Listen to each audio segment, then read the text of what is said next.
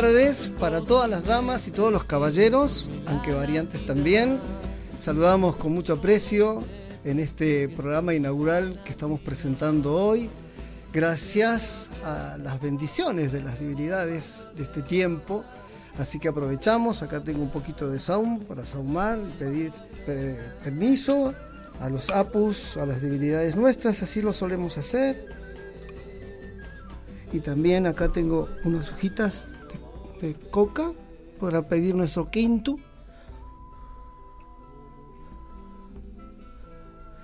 Y vamos a echar simbólicamente también al Tata Huiracocha, Supremo Hacedor. Y bueno, con este sencillo acto damos pues la intencionalidad de poder expresarles esta invitación que les hacemos a todas las personas que estén mirando y que vayan a mirar en el resto de los diferidos eh, de todas las latitudes. Eso es muy bueno poder contemplar en este tiempo, cuando hoy las redes ya también nos han cooptado y sabemos que nos podemos conectar de acá a otros lugares también. La lateralidad, ¿no? Qué bueno poder saber que el otro, la otra persona, el semejante está del otro lado. De otros países, de otras latitudes, otros pueblos, otras culturas también hermanándonos. De eso se trata el legado quien me lo va a explicar mucho mejor va a ser el maestro con el cual compartimos este emprendimiento. Tratamos de forjar una, un espacio donde podamos conjugar las artes, en el, en el caso de unir la música, los músicos, los hacedores de la música. No solamente hay un interviniente en la música, está el creador, el compositor, el luthier, el forjador de esos espacios, también con danzarines para ver qué es lo que pasa en el seno mismo de los ballets, de las danzas, las fraternidades, también saber qué es lo que ocurre con la docencia cuando inferimos y cuando enseñamos nuestra música y nuestra cultura. Así que de eso trata el legado y lo hacemos hermanadamente con el maestro Ever Montaño, que aquí lo tengo presente. Ever, qué honor tenerte. En realidad el honor es mío, porque primero estoy en un lugar... Eh, que significa muchísimo para mí, es eh, un poco un legado ya este lugar, porque es el legado de René Careaga para la posteridad, para su familia primero, para la comunidad de músicos y para toda la comunidad universal que disfruta con el arte de la música. Pero especialmente nosotros queremos rendirle homenaje a todos los creadores que fueron antes que nosotros, a los creadores que eh, sin saber que nosotros íbamos a existir, hicieron una obra que nosotros estamos en la obligación de transmitir. Ese es el legado de nuestros ancestros, de nuestras comunidades y de nuestros pueblos al que vamos a rendir honores y tributo en este espacio. esa impronta de la gratitud, del agradecimiento, para que podamos estar congregados no solamente en esta casa, fruto de don René, el Taita René, a quien le rendimos un gran tributo, a su memoria y a su ajayu. Es tiempo en que ha partido gente, ha partido también uno de los Malcus, hace poquito, don Johnny Flores nos ha dejado, así que también por él pedimos, invocamos sus ajayos para que estén en un momento cristalino y se irradien con todas sus familias nuestras condolencias. Y en esta casa del Taita René tenemos a Omar que nos cobija, que hace todo multipropósito. Y hoy nos permitió también el conjugar en tener dos hermanos gigantescos, ¿no? Este, que nos hermana la vida. A mí prácticamente uno de ellos me ha visto de chiquitito empezar a, a tocar, a golpear la percusión. Qué manera de darle lata al pobre. Así que lo voy a presentar, para mí es un honor enorme tener aquí presente a Jorge Imaña, primeramente, y don Armando Iglesias. También hacemos un paneo, ahí están, salen en la camarita, maestros. Bueno, tengan ustedes muy buenas noches. Mi póstumo homenaje a nuestro gran amigo que se nos fue René Cariaga y pedir por su alma y saludar a todo el público en este emprendimiento nuevo que están haciendo, que espero les vaya bien. Yo estoy seguro que les va a ir bien, porque se hace con mucha energía. Es un gusto para mí compartir con mi amigo, mi amigo compadre de tantos años, Armando Iglesias, que nos vemos cada dos, tres años, pero siempre nos vemos. Eh, mis deseos de mucho augurio y mucha felicidad por el programa. Gracias, Jorgito, muy amable también para ti. Eh, sí, Fernando, eh, Ever. Muchas gracias por la invitación. Además de, inaugurar este legado que dicen ustedes y que han, han elegido un nombre, me parece muy importante. El legado. Está el nombre clave exactamente un tanto inclusive para Omar, porque es el legado de, René que quizás quiso llegar no solamente a su familia, sino proyectarse mucho más allá y está logrando Omar con esta actividad.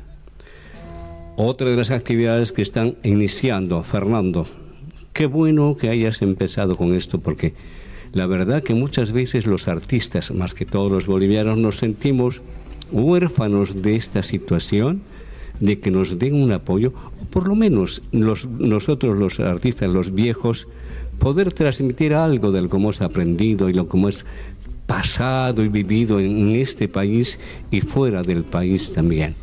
Muchas gracias por la invitación. Y aquí mi compadre, como siempre decimos, eh, nos conocemos desde el año 71 cuando llegué aquí a, llegamos aquí a Buenos Aires en la sesión boliviana. Y ahí empezamos. Y desde aquella época somos amigos, pero inseparables. No estaremos juntos, pero siempre, ¿no? Además, de, eh, digamos, utilizamos el nombre de compadre. Muchas gracias por la invitación y espero que esto sea un inicio con éxito para poder seguir ampliando este programa. Bueno, acá se trata de músicos, ¿no? Pero curiosamente, eh, estamos hablando de un poquito más que, que medio siglo. Jorge Imaña me contaba que venía a Buenos Aires y venía con su instrumento amigo, su, su, instrumento de cabecera. ¿Cuál era? ¿El charango? No, era la guitarra. Y entonces alguien de su familia, la hermana, le sugirió por lo que me contó Jorge, ya que te vas a la Argentina, llévate por lo menos un charango. Y después a mí se me ocurrió cuántas veces uno quiere comprar algo y de casualidad le sale, le sale algo excelente. Entonces Jorge, antes de subir al tren, se fue al mercado o a las tiendas vecinas de la Mariscal Santa Cruz, me dijo, y encontró un charango, un quirquinchito. Contámonos esa situación. ¿Cómo fue tan, tan emocionante ahora, no? Sí, eso siempre cuento. Era el año 70, el mes de agosto. Mi padre había fallecido y éramos 10 hermanos entonces. Decidí venirme a la Argentina y siempre me gustó tocar la guitarra, siempre he sido amante del folclore argentino, tal así que tenía mi conjunto de zambas en Bolivia. Y me venía con una guitarra y justo en la estación mi hermana Roberta, que la llegaste a conocer, que tocaba la guitarra y cantaba, me dice, déjame la guitarra y llévate un charango. Entonces, en la estación mismo, corrí ahí a la Mariscal Santa Cruz donde vendían instrumentos. Me compré un charango ahí del el primero que vi que parecía bonito. y en el, en el trayecto empecé a buscarle notas y, es una cosa que siempre cuento y agradezco que te lo conté. Le, le pusiste afinación de guitarra, me contaste. Cuando perdí la afinación del, del charango que venía, lo puse como una guitarra común y lo tocaba así. Y después acá, después empecé a buscarle, buscar la vuelta hasta que, que después me convertí en charanguista y, y siempre he sido un admirador neto de don Jaime Torres porque en esa época se escuchaba la radio y eso de vez en cuando, no es como hoy en día vos querés escuchar lo que escuchás. Discos grababan de música boliviana muy pocos. Así que ese, esa ha sido mi, imagen de, lo que es el charango. Era costoso grabar discos en esa época, no había lugar para todos. Era, era un, un, arte difícil primero y segundo, las empresas no arriesgaban así nomás una inversión en artistas que a veces no conocían o muchas veces no conocían. Les ha pasado a tanto que tenían que pagar o tuvieron que pagar para adicional, dinero adicional para que les grabaran sus discos. Así es que, bueno, dentro de todo, creo que llegaste a un buen puerto. Gracias a Dios tuve la suerte de que cuando empecé a tocar el charango, empecé a grabar con todos los músicos. Y de ahí, de ahí a que todo el mundo me decía, che, dice, ¿qué temas hacen en Bolivia? Y mira, he pasado temas a todos los conjuntos. A las voces de Orán les he pasado Prenda Querida, un tema de Gilberto Todo, Rojas. Mi amor, sí. Que lo hicieron, pero re famoso. Sí, claro. A, a, a, los conjuntos así, siempre me decían, che, ¿no sabes un tema? Y yo era muy, muy dado, ¿no? Era en la época que, que tocabas un tema y te decían, che, no lo registraremos a nombre de los dos. ¿Sabés que Gilberto Rojas me contó delante de Raúl Moreno que había compuesto esa canción para el timbre de Raúl Moreno? Que se la había compuesto para él la canción.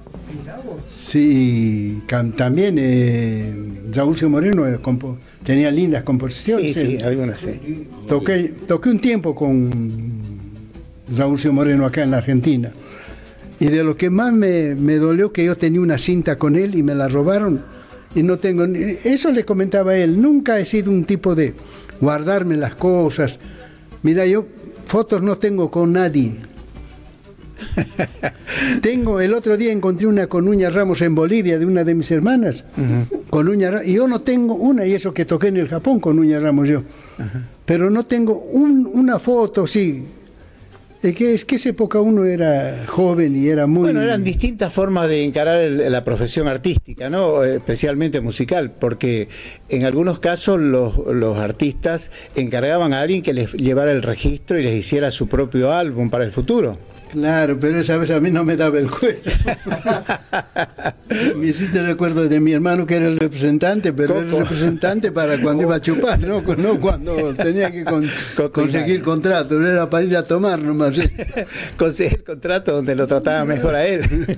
bueno, pero lo que pasa es que antes, eh, digamos, eh, lo importante era hacer, tener el álbum para, como currículum para poder hacer una presentación a una empresa eh, o a una peña, cosas, porque no había otro, otro, otro, otro eh, otra cosa que no puedas mostrar qué es lo que tenías, ¿no? Mm. En cambio ahora hay un montón de elementos que puedes hacerlo. Eh, con, con, los celulares, con todo, ya cambiaron las cosas. Entonces, en ese tiempo, tenías que andar con tu, con tu, con tu libro bajo el brazo para ir a ver. Sí, a mí me tocó ir aquí a la peña, a la peña este, de uh, Palo Borracho, en donde, la donde er, eh, de aquí en, en, el hormiguero, en Carecharcas. Y, y, había que andar con todo eso, ¿no? Igual que a la, la, la radio.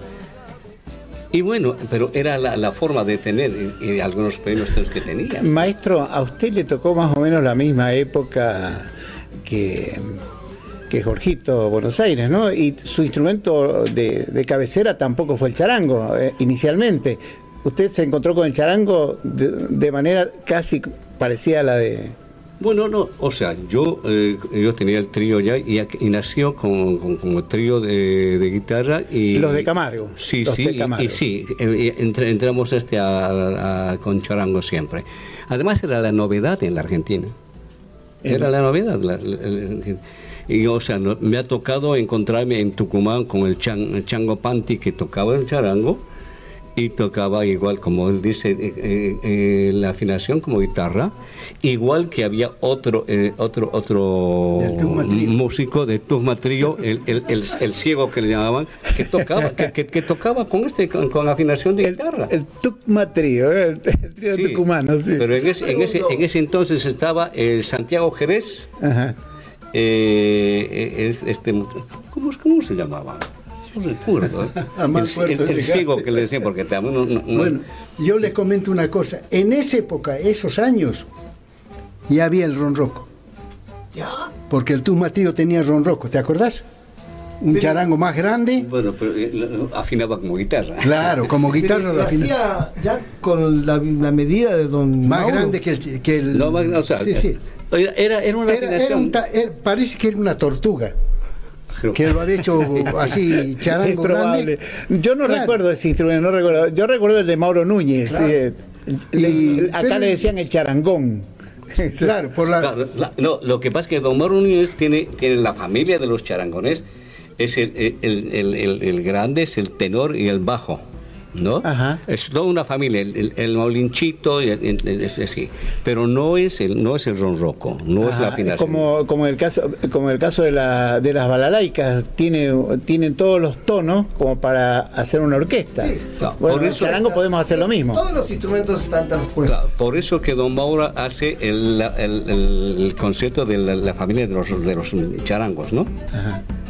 Tiene un, tiene un tema que, que es muy importante si no lo toman a mal, les interrumpo, este coloquio está divino. Si podemos hacer sonar el charanguito, ¿será posible? Ya que viene así con esa evocación. Porque si te acuerdas de aquella época que llegaste. Pero este está afinado como charango, no como guitarra. Voy a hacer un tema que aprendí y lo tocaba solo, siempre toqué solo.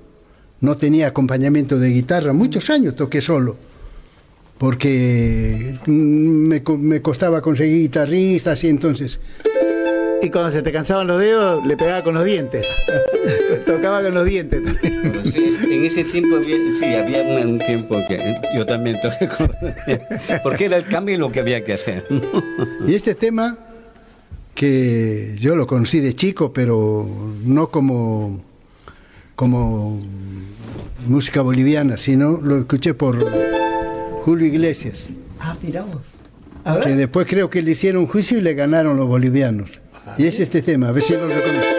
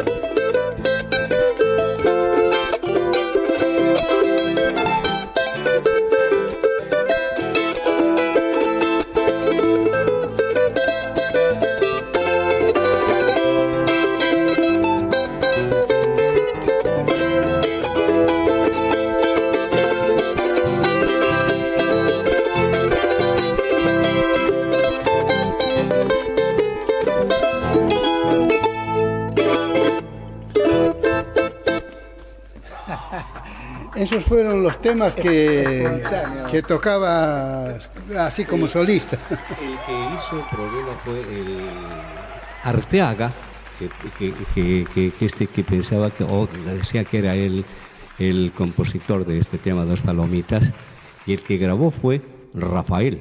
no fue, eh, eh, ah, Rafael, Rafael. Pero era español. Mucho antes que, que apareciera Julio Iglesias. Sí. Muchas Sí, Rafael. Sí, sí. Bueno, ahora, eh, estamos con dos charanguistas.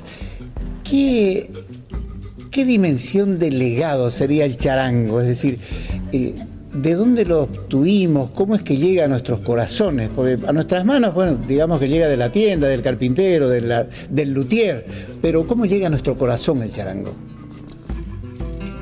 Bueno, eh, uno de, de quien, digamos, difundió aquello fue don Mauro, por un lado, después los hermanos Gutiérrez, que eran los sobrinos de don Mauro, después está el Chopico Oros, que es eh, Florencio. Florencio Oros de Sucre, eh, viene de, de ahí, de esa parte, ¿no? Y luego está ya, digamos, el, el, Ernesto Cabor, eh, está, está después don... Por ejemplo, había uno que, el primero que salió hacia afuera con fantasía boliviana do- fue don Kiko eh, Nicolás García, el Caucas que le decían allá, que, que, que, y entonces con fantasía boliviana llevó a la China, al Japón y a Rusia. Entonces estamos hablando de los años cincuenta y tantos, ¿no? Ajá, Jorgito iba a decir algo con relación al, al legado, ¿no? Claro, sí, pero por ejemplo, el, siempre digo, ¿no? El que lo hizo conocer mundialmente al charango fue Jaime Torres. Una obra magnífica. hecho Es una Jaime. cosa que, mira, muchas veces me han criticado en Bolivia, me criticaron a mí, porque una vez me preguntaron quién era el charanguista que más ah, lo conocen en el mundo. Yo dije Jaime Torres y me dijeron, no, habiendo tanto boliviano. Sí, hay muy buenos músicos bolivianos, pero la obra de Ariel Ramírez ha llegado a todo el mundo. Son dos aspectos diferentes, ¿no? De lo mismo. Es decir, la obra de, de Jaime Torres es inconmensurable porque partió de la Argentina, tuvo el respaldo de un país eh, y sobre todo el apoyo de artistas gigantes como el caso de Ariel Ramírez, por ejemplo. Ibas a decir algo, Armando.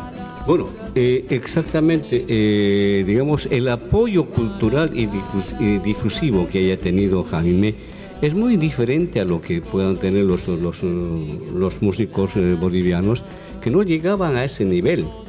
Por ejemplo, eh, Jaime Torres se fue al Mundial de Alemania y llevando música boliviana en- en- con la selección argentina. Bueno, Jaime siempre se declaró profundamente boliviano, de, ¿no? de corazón. Y entonces, no, y entonces ahí, ahí entra la, la difusión de aquello, ¿no? Entonces, o sea, si vos tienes un aparato eh, productivo y de difusión y otros que no tienen, entonces hay, hay la gran diferencia, ¿no? Bueno, pero ustedes han formado parte también de una, de una época de artistas que tuvieron su oportunidad de recorrer el mundo, ¿no? Ambos han conocido escenarios de, de países europeos y, y de otros continentes. Sí, eh, realmente, bueno, eh, eh, Jorge eh, él está, ha, ha conocido la otra parte de- del- de- del- del otro continente que es Japón. Sí. Y Yo estaba, digamos, en Europa, toda- inclusive estuve en las Islas Orkney allá, al- al- al- y en un festival con un grupo de, de- de bolivianos y realmente fue... eh, vibra de otra manera la gente, vibra de otra manera. Inclusive, o sea, la, la música boliviana, boliviana y los bailes bolivianos ah, tienen una gran diferencia porque eh, ahora último, por ejemplo, el 18 estuve en un festival internacional del folclore en Italia, toda la parte sur de Italia, con música de maestros. Y ahí vas a ver un montón de delegaciones. Había delegaciones argentinas, todo así, pero todos, o sea, muy importantes el- a nivel profesional, todo. Pero Bolivia, la diferencia es que para cada baile cambia de, de este, de, de- de- de vestimenta y de ritmo y un montón de cosas. Es la gran diferencia. Ajá. Entonces, eso es lo importante de la música boliviana, que es, creo, lo que he podido ver afuera y lo que la gente acepta. ¿no? Es impactante, digamos, la, la ropa, el- los ritmos y aparte los instrumentos. Jorge, has estado también tocando con música de maestros, ¿no? Sí, sí, hemos tenido la suerte de todo. Gracias a mi amigo Armando, que fue me presentó a Rolando, una magnífica persona, que después las veces que he ido a hacer concierto a Bolivia, me ha acompañado él y Juliano, sus hermanos, una gente muy buenísima, muy. Recién me mandó un mensaje eh, deseándonos éxitos en la presentación, eh, Rolando, muy buena persona. Y yo te quería comentar esto de lo del Japón. Por ejemplo, hasta el año 75, 76, todos los que iban al Japón eran de la Argentina. No iban de Bolivia, del Perú, de- iban, iba Dalera, Rodolfo Dalera. Rodolfo Dalera, después iba el, el, Palacios, que los Palacios, iba como charanguista. Y cuando yo fui, el año que yo fui, entonces, yo estuve casi año y dos meses, o año y tres meses en el Japón. Entonces, cuando Nakanishi me, me, venía a buscar siempre. Nakanishi era el empresario, el representante. artistas Me apreciaba mucho, me quería mucho. Me venía a buscar, me decía, ¿qué quieres comer? Yo le decía, un churrasco. Y me llevaba a los restaurantes, claro, yo no. Yo engordé un montón porque, porque no como pescado, no me gusta el pescado. Y cuando voy a la casa de él siempre está haciendo pescado.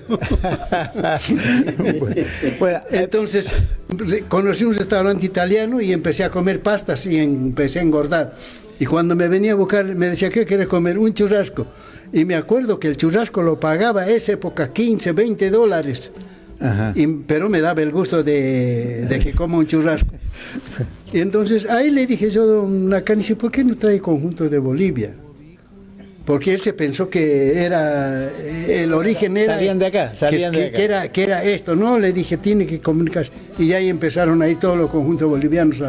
Al, último ya de Bolivia directamente iban, ya ni, ni, venían acá siquiera.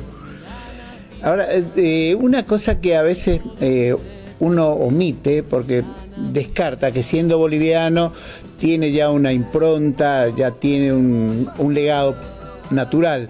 Pero en este caso, eh, Bolivia es tan diverso que, por ejemplo, Armando es de, una zona distinta a la zona de la que procede Jorge. Jorge es de pleno altiplano, ¿no? De Corocoro de Pacajes. Y ahí el charango no es un instrumento que, que porta todo el mundo es, raro, más era más, más bien raro en esa época el charango. Por ahí un siku, una quena podría ser, un bomba, una guancara, ¿no? Como decía, este, ayer me, corrigió la pronunciación Armando, eh, es más profunda.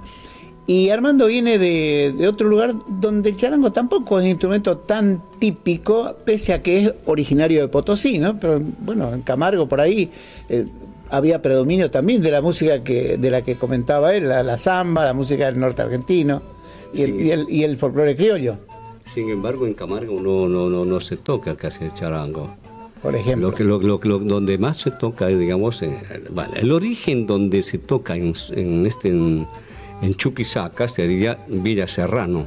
Villa Serrano. Donde son tradicionales los chuntunquis para Navidad.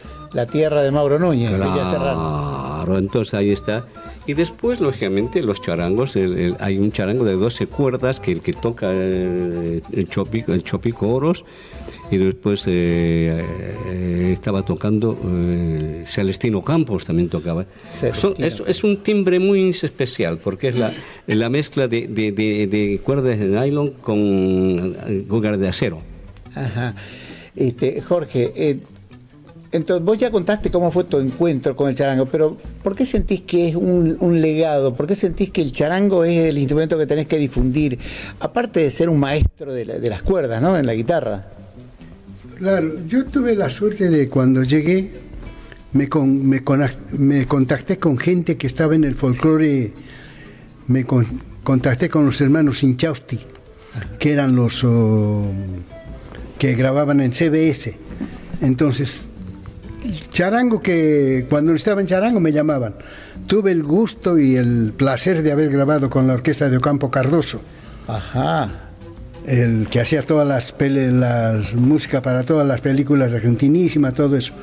Entonces, de ahí empezaron a salir muchas eh, grabaciones, grabaciones, mucha grabación. Tuve la suerte de, de ser del elenco de la municipalidad de la ciudad de Buenos Aires. Enseñé tres años en la Manzana de las Luces, Charango.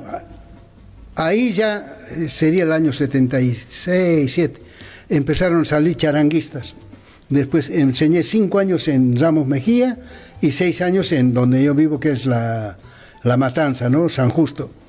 Tuve el gusto de que la, la Fernando Espinosa, el que ganó anoche, me contrató para que enseñe a tocar y tengo el gusto y el placer de decir que he sacado buenos guitarristas, eh, buenos charanguistas. Hay uno que está tocando ya con el viejo ritual, hay una chica que está en Morón con un conjunto ya grande, es decir, ya están tocando profesionalmente. Amén de que hay muchos que tocan el charango, pero no, no han salido ¿no? a la palestra a hacer la difusión. Pero me parece que la difusión de esto de... me, me, ayudó mucho el, el, el disco que sacamos con Antonio Pantoja y Domingo Cura, que se llamó Quena, Charango y Bombo, que lo, le hicieron como 15 ediciones en distintas eh, empresas. Qué bueno. Entonces eso me llegó a un nivel que después todo el mundo era Está bien, el sinónimo era Jaime Torres, ¿no? El, pero en ese referente, el paradigma. sí, sí, pero lo que él no podía hacer me llamaba, no sé, a mí me decía. bueno. Y él mismo me decía, negro, dice, anda, sí, sí, pero cobra barato, me decía, cuando él los bajaba, ¿viste? Anécdotas. Aprovecho la oportunidad, ya que producción nos avisa que tenemos lindos mensajes por Facebook, así que los están viendo. Un gran saludo gigantesco para todas las personas que nos están contemplando. Neiva Medrano nos manda saludos, maestros, buen programa, felicidades, éxitos. Martín Ricardo Calderón nos dice, es dos palomitas. Reconoció el tema. Doña Nora Barros Asear, éxitos maestros, abrazo grande. Y Bambi Plata dice, en Bolivia hay diversidad musical. Saludos para todos los maestros.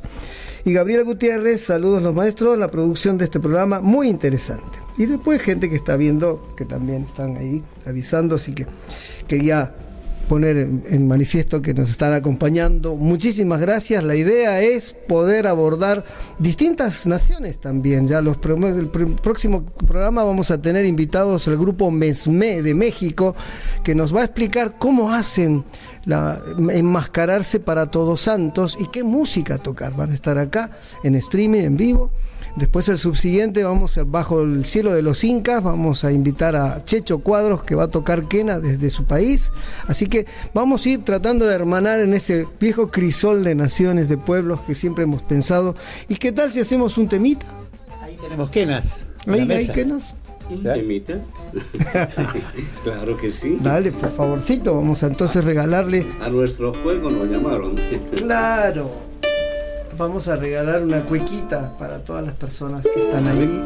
¿Qué temita puede ser? ¿La cuequita? O si no, a ver. Como quieras, sí, sí, una cuequita. Yo creo que para empezar, una cuequita está bien. Listo. ¿no?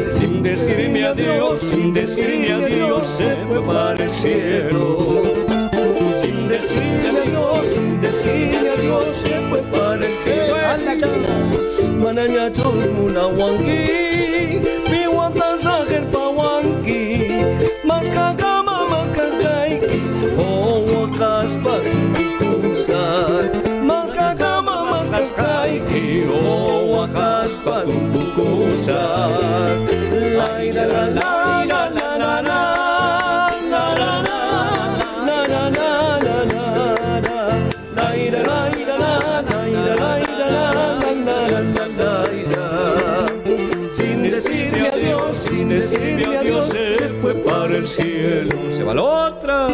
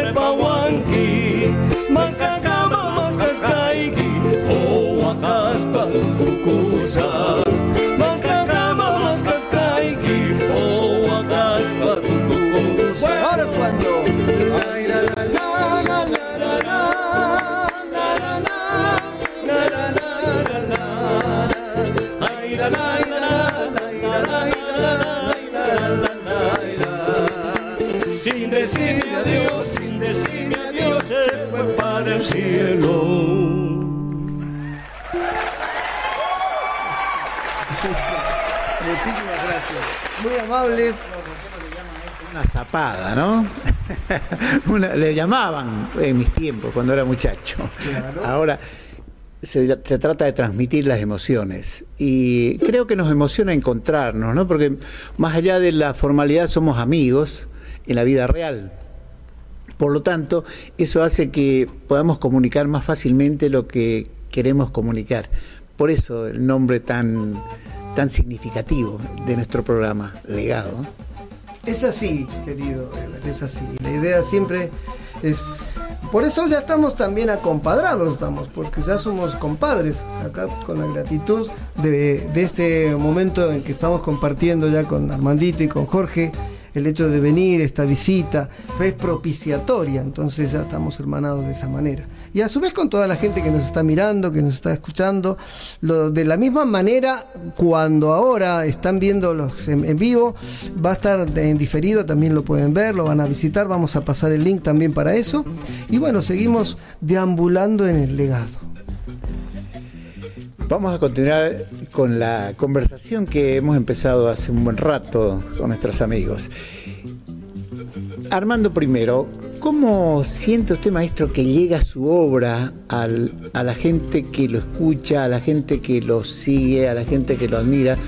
Porque yo le comentaba, sinceramente, en algunos sectores de la juventud en Buenos Aires, he notado que Armando es casi un mito.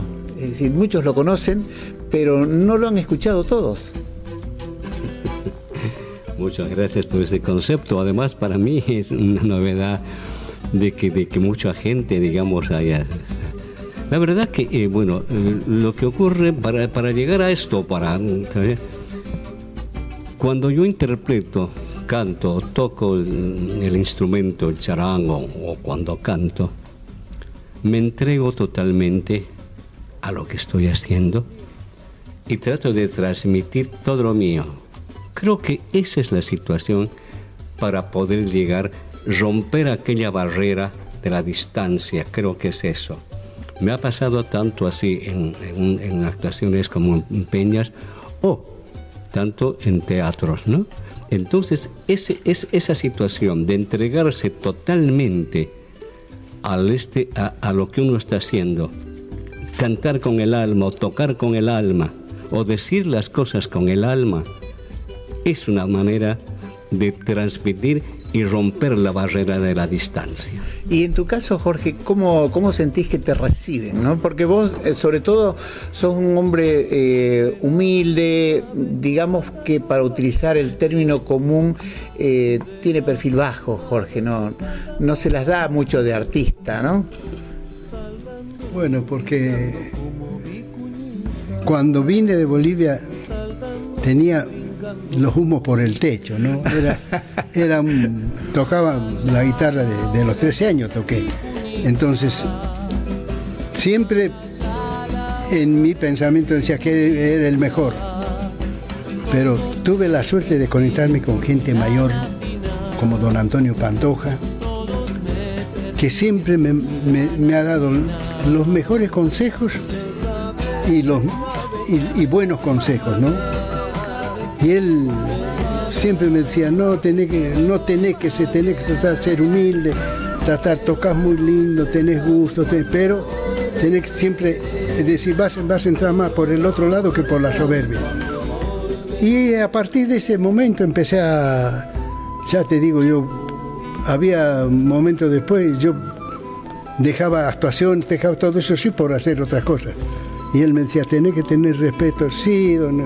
claro, tenía 20, 23 años, muy joven, y aparte me vine solo, me crié solo acá, no, no es que vine, yo tenía mi hogar en Bolivia y después me des- el desarraigo me, y gracias a Dios me, siempre me porté bien, no tomé, que es lo importante, nunca fumé. Ajá. Entonces, ahí fui haciendo mi vida solo y, y llegó el momento en que... Y hoy en día, por ejemplo, en los lugares que voy a tocar, sabe- han escuchado hablar de Jorge Maña, pero no me conocen también, el mismo... quien- Al- Algo parecido a lo de Armando. no, no, no, no para ver, ahora un, en el mes de agosto creo fui a tocar a- allá en la zona sur, a- al lado de Florencio Varela, no en una peña. Yo fui como guitarrista de una señora. Y cuando en la, en la peña donde estábamos el tipo empieza a, a decir, no, mira, acá hacemos peñas así, acá vinieron los laicas, vino Jorge Maña, todos así. y el, el- y la- pero yo estaba con la guitarra, no, no fui como charanguista. Entonces la señora le dice, él es Jorge Maña. El tipo me mira y habrá dicho, tanto cambió este. y pa- pasa eso, viste, que... Y acá, por ejemplo, ahora en la capital vengo muy rara vez. Vengo porque lo vengo a ver a mi compadre que, que ahora vine como de cuatro o cinco meses y... No, más, No, ¿no? un año. Hace un No, año. yo te vi en, en mayo, te vi. Sí, sí. En mayo. Ah, cuando vine a tocar a- Sí, con, Carlos Maña, tu Flores, sí. Carlos. Que, y teníamos que tocar con él. Ajá. Ah, Y- no, tiene que tocar también. No, no, los dos siempre tocamos ahí, los dos. Ah, y Armando no apareció. y- Estaba en Bolivia y él le había dicho Estaba en este, en Francia, en Europa, en España. en España. Ah, Y cuando lo llamaron le dijo, no, llamalo a Jorge y decirle que vaya con Carlos Flores. Entonces lo Bueno, llamé, otro, otro chuquisaqueño. a, lo llamé a Carlos Que me muy dijo, chiquito a Santa Cruz, eh, lo tenemos adoptado como camba a el Carlos. Flores. Ah, sí. sí, sí, sí. Chiquito, de 6 años llegó a Santa Cruz. sí, y lo contacté que justo estaba de paso en Buenos Aires y fuimos a tocar el día que nos encontramos. Cierto. Y la anterior vez creo que fue cuando fuimos a tocar con vos, después no, Ah, muy sí, rara sí, vez. Y ahí nos encontramos con. con Ah, que vino con- Fernando, que sí, sí. Se integró, o sea, eh, hicimos una. Una. una eh, Un palomazo. sí, sí, sí, sí, sí. Y aprovecharía para intervenir a otro de los compañeros que está acá presente y que está del otro lado de, de la pecera, don Omar Cariaga, que está ahí de ese lado. Gracias Omar por la contención, gracias por todo. Y de paso también nos dice que hay más mensajitos, así que si nos ayudás a, contarnos. Acá estamos, maestro. Bienvenidos a todos los chicos ahí, gente que conozco desde muy chico y que tengo el gusto hoy de tenerlos acá en la radio. Bien, aquí estamos recibiendo algunos mensajes, eh, ya que estamos eh, desde el Facebook Live, que estamos recibiendo los mensajes, vamos a leer algunos de los que están allí. Ahí tenemos a los amigos Claudio, a ver, por aquí anda Claudio. Che Guevara. Che Guevara. Che Guevara. Ahí acá viendo la primera edición de Legado desde Bariloche. Mira de dónde están escuchando. Ahí tenemos a Gabriela Gutiérrez, que está saludos a los maestros y a la producción de este programa. Bambi eh, Plata, gracias maestros con cariño por la música. Eh, Bambi Plata dice, en Bolivia hay diversidad, eso ya lo habíamos mencionado. Eh, Neiva Medrano, saludos maestro Fer Barragán, buen programa y felicidades, éxitos. Por aquí anda Martín Ricardo Calderón Romero, Jorge Maña y el grupo Huacataya. También José Tula, muy buenas tardes, los saludos de Gleu, provincia de Buenos Aires. Gustavo Pitu Orrego, saludos Fer, felicitaciones y el nuevo proyecto. Rumi Barragán, muchos éxitos con el primer programa, viejito, un orgullo, dicen allí eh, conectadísimos, ¿no? Graciela, muchos saludos y los más grandes éxitos de este primer programa. Eh, Dan Borges, que creo creo que los conocemos ahí, ¿no? Saludos a don Ever Montaño, un maestro. Agrega mis saludos a ustedes, don Fernando Barragán. Me estoy deleitando con este programa magistral. Felicitaciones.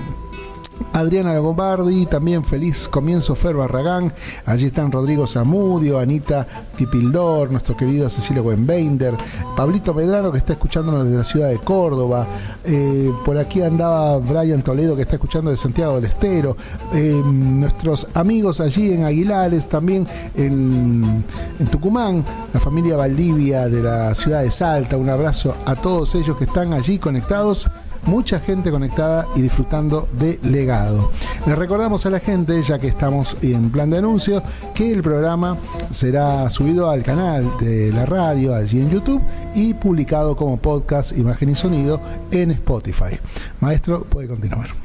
Muchísimas gracias, querido Omar. Un saludo gigantesco a Claudio Chejeva, que junto al duende Roberto Navarro pudimos grabar esa cortina musical que se llama Guarachani. Lo grabé cuando tenía muchos menos años que ahora. Así que podríamos eh, aprovechar y traer otra estampita musical, si les parece. No voy a dejar pasar, te llamaron viejito, ¿no? Sí. Bueno, pero eso fue un nene, tu hijo. Claro, está Rumi, gracias Rumi por todo el apoyo, gracias a toda la gente. Mientras vamos afinando este bendito arte de ponernos en concordancia, les echamos alguito.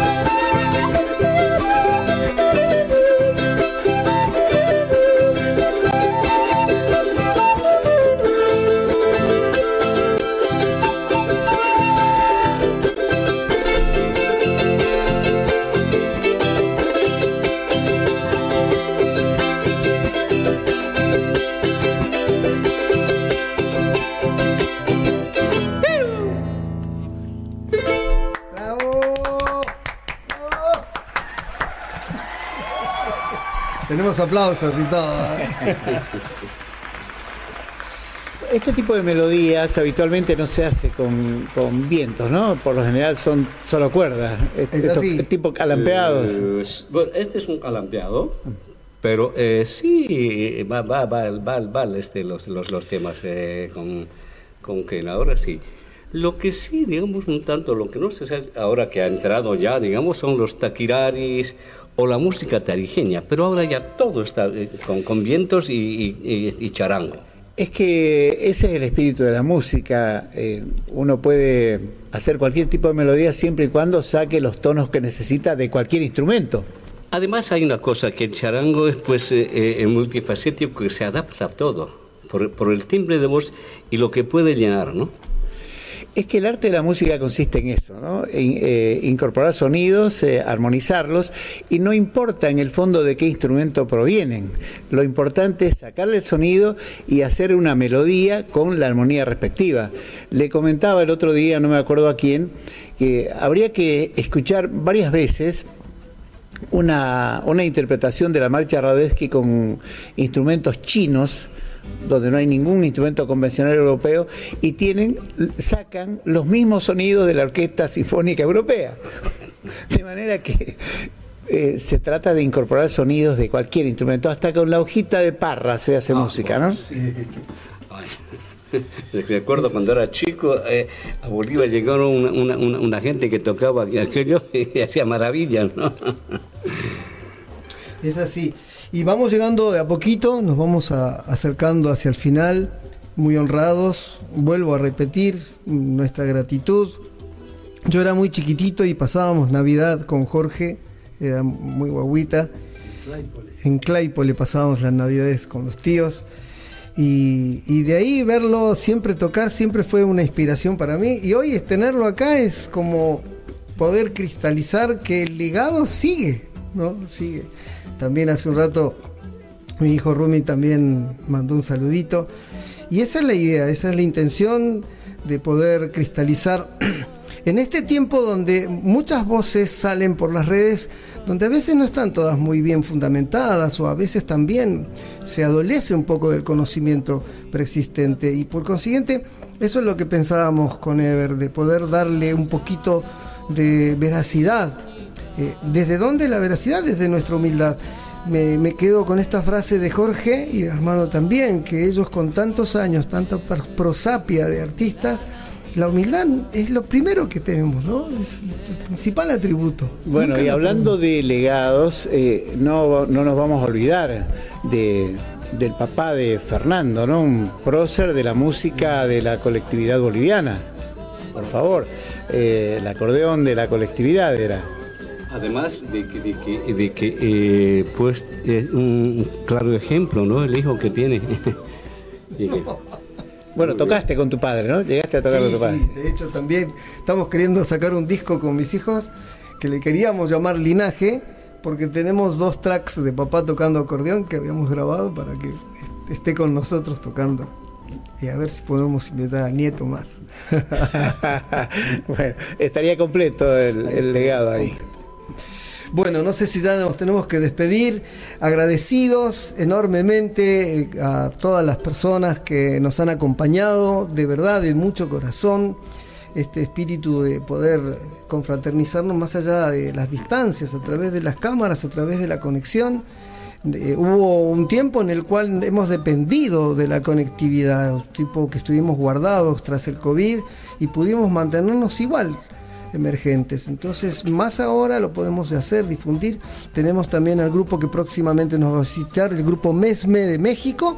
Y no sé si nos vamos despidiendo con una musiquita para que se vaya.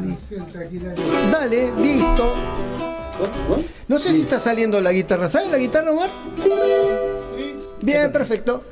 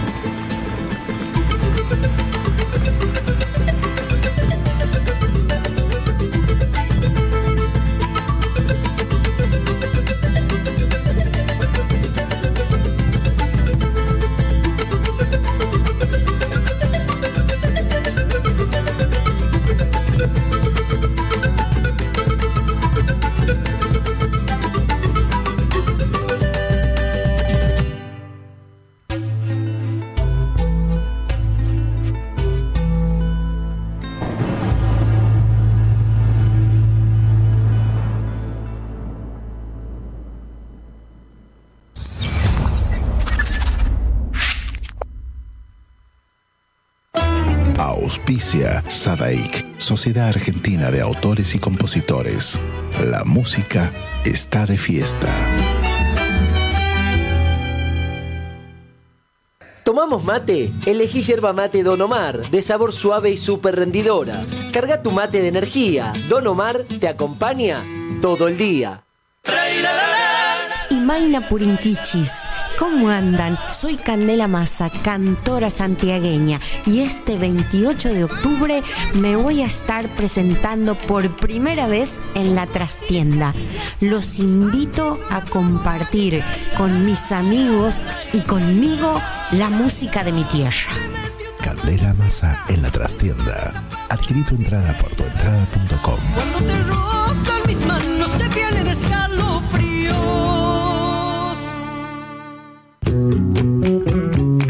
Chile para el mundo. El artista trascendino Juano Villara presenta su nuevo sencillo, Endechas.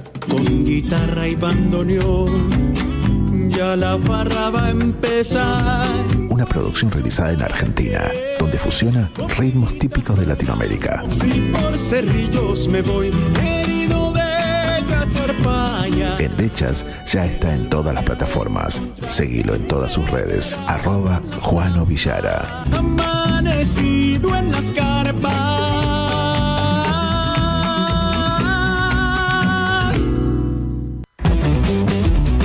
Ingresa a www.temperley.org.ar.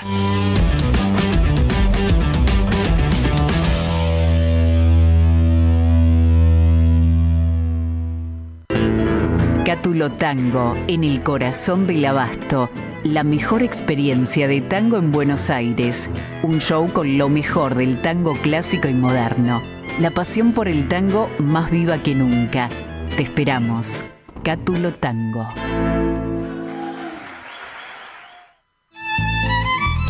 Fábrica de envases de hojalata en Basil. Fabricamos set materos, alcancías, latas para té, café, galletitas, fideos, legumbres, harinas y todo tipo de envases para cubrir tu necesidad.